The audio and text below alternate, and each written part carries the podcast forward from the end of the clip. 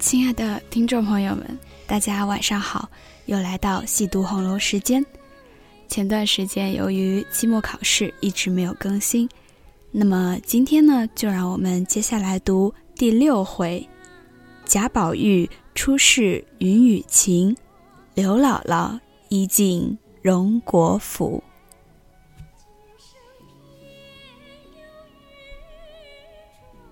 题曰。朝叩妇儿门，妇儿犹未足。虽无千金愁，皆比胜骨肉。却说秦氏因听见宝玉从梦中唤他的乳名，心中自是纳闷，又不好细问。彼时宝玉迷迷惑惑，若有所失。众人忙端上桂圆汤来，呷了两口，遂起身整衣。袭人伸手与他系裤带时，不觉伸手至大腿处，只觉冰凉一片沾湿，唬得忙退出手来，问是怎么了。宝玉红涨了脸，把他的手一捻。袭人本是个聪明女子。年纪本又比宝玉大两岁，近来也见通人事，今见宝玉如此光景，心中便觉察一半了，不觉也羞得红涨了脸面，不敢再问。仍旧理好衣裳，随至贾母处来，胡乱吃毕晚饭，过这边来。袭人忙趁众奶娘丫鬟不在旁时，另取出一件中衣来与宝玉换上。宝玉含羞央告道：“好姐姐，千万别告诉人。”袭人亦含羞笑问道：“你梦见什么故事了？是那里流出来的那些脏东西？”说着，宝玉便把梦中之事细说与袭人听了，然后说至警幻所受云雨之方，羞得袭人掩面拂身而笑。宝玉亦素喜袭人柔媚娇俏，遂抢袭人统领警幻所训云雨之情。袭人素知贾母已将自己与了宝玉的。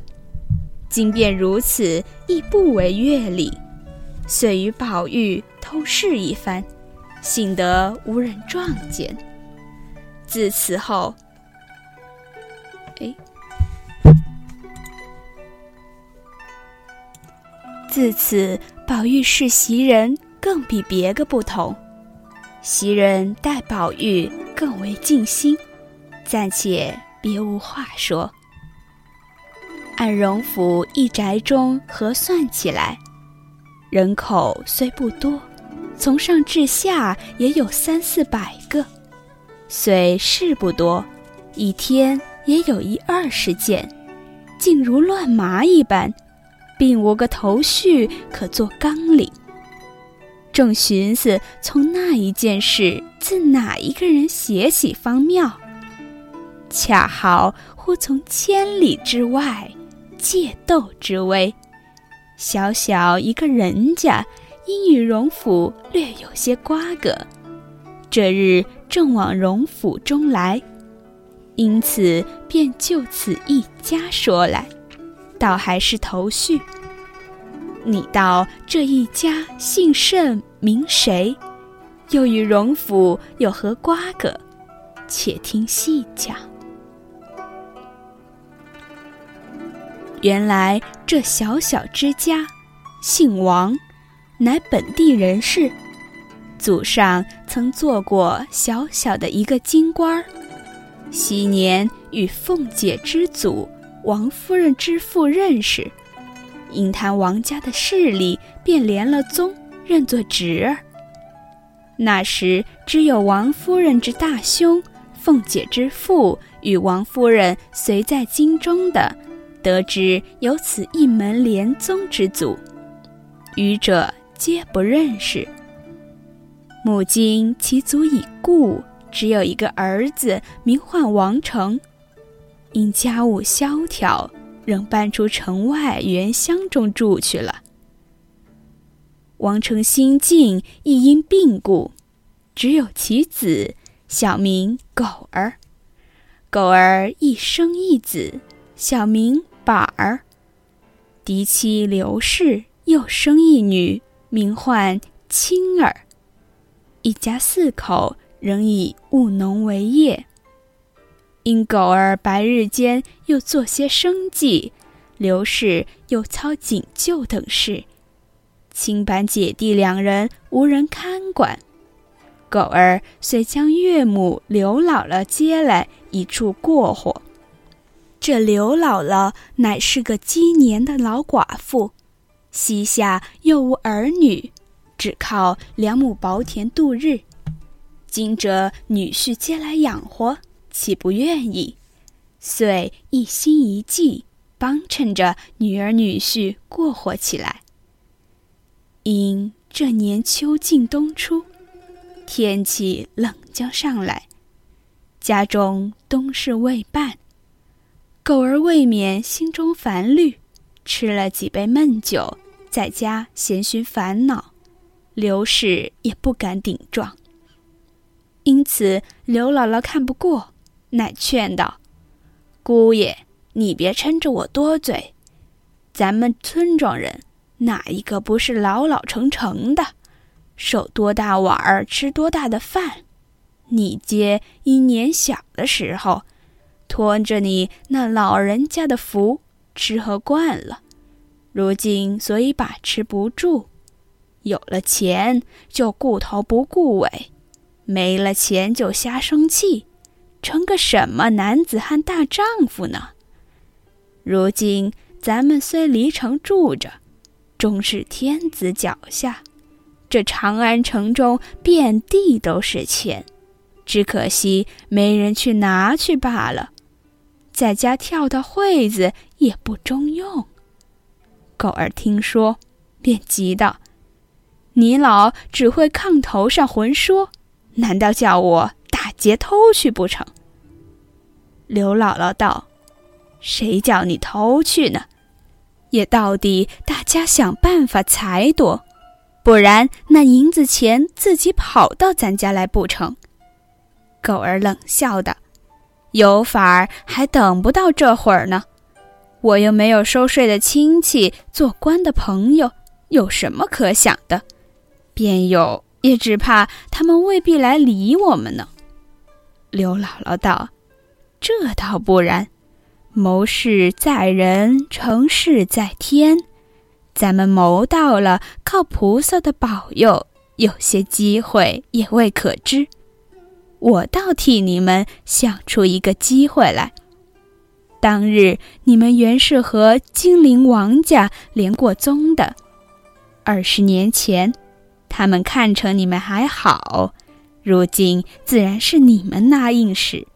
不肯去亲近他，故疏远起来。想当初，我和女儿还去过一遭。他们的二小姐着实爽快，会待人，倒不拿大。如今现是荣国府贾二老爷的夫人。听得说，如今上了年纪，越发怜贫恤老，最爱斋僧敬道，舍米舍钱的。如今王府虽升了边任，只怕这二姑太太还认得咱们。你何不去走动走动？或者他念旧有些好处，也未可知。要是他发一点儿好心，拔一根汗毛比咱们的腰还粗呢。刘氏一旁接口道：“你老说的是。”但只理我这样个嘴脸，怎么好到他门上去？先不先，他们那些门上的人也未必肯去通信，没的去打嘴现事。谁知狗儿心里最灵，听如此一说，心下便有些活动起来。又听他妻子这番话，便笑接着道：“姥姥既如此说。”况且当年你又见过这姑太太一次，何不你老人家明日就走一趟，先试试风头再说？”刘姥姥道：“哎呦呦，可是说的呀！人云侯门深似海，我是个什么东西？他家人又不认得我，我去了也是白去的。”狗儿笑道：“不妨，我教您老人家一个法子。你竟带了外孙子板儿，先去找陪房周瑞，若见了他，就有些意思了。”这周瑞先时曾和我父亲交过一件事，我们极好的。刘姥姥道：“我也知道他的，只是许多时不走动，知道他如今是怎样，这也说不得了。你又是个男人，又这样个嘴脸，自然去不得。我们姑娘年轻媳妇子也难卖头卖脸去。”倒还是舍着我这副老脸去碰一碰，果然有些好处，大家都有益。便是没银子来，我也到那功夫侯门见一见世面，也不枉我一生。说毕，大家笑了一回。当晚记忆已定。那么，到底刘姥姥和她的外孙子板儿？到荣国府有没有达成一开始想要的目的呢？他们又遇到了哪些人？发生了哪些事儿？我们下次再读。晚安。